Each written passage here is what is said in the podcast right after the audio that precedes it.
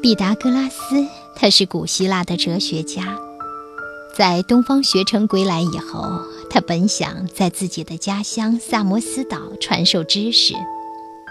可是当时萨摩斯岛政局混乱，他只好离开家乡，来到意大利南部的克罗顿。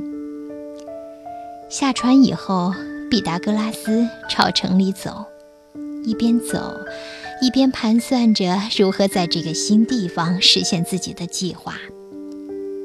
半路上，他看到几个渔夫垂头丧气从一条岔路上走来，就去和他们搭话，才知道渔夫们今天一无所获。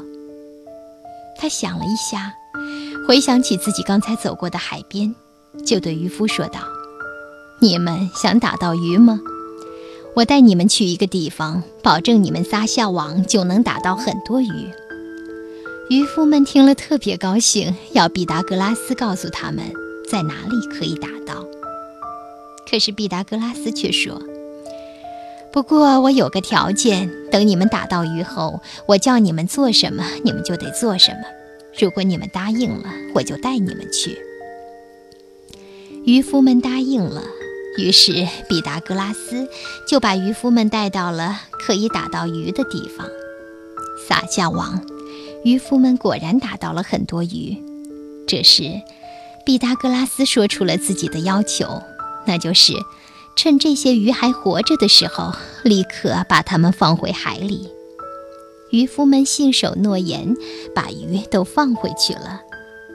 很快，这件事情就传开了。这样一来，毕达哥拉斯就成了一个引人注目的人。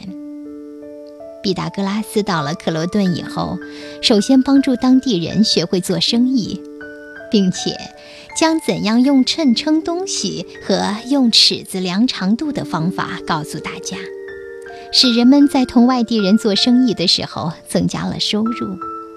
这样一来，他在当地就更加受人尊敬了。后来，为了能够更加广泛地向人们传授知识，他决定开办一个公众学校。学校开办后，在那里学习的人高达三百多。毕达哥拉斯成了第一位公众教师。这是一个集宗教、政治、学术为一体的团体，人称毕达哥拉斯学派。但是木秀于林，风必摧之。敌对势力开始联合起来，向毕达哥拉斯的团体发动了突然攻击。相传学生们保护着毕达哥拉斯逃了出来，敌人们在后面追。当他们跑到一块豆子地时，毕达哥拉斯坚决信奉不踩豆子地的戒律，被追上来的敌人捉住杀掉了。但也有传说，他曾经用牙齿咬死过一条毒蛇，由此预言自己的学派会遭遇一场政治迫害。于是他来到了麦达蓬托，最后在那里去世。关于毕达哥拉斯的死因，我们在这里做不了探究。我只想问问，你知道毕达哥拉斯吗？他给你带来了什么？毕达哥拉斯，他是第一个使用“哲学”这个词的人。他认为哲学家就是爱智慧的人。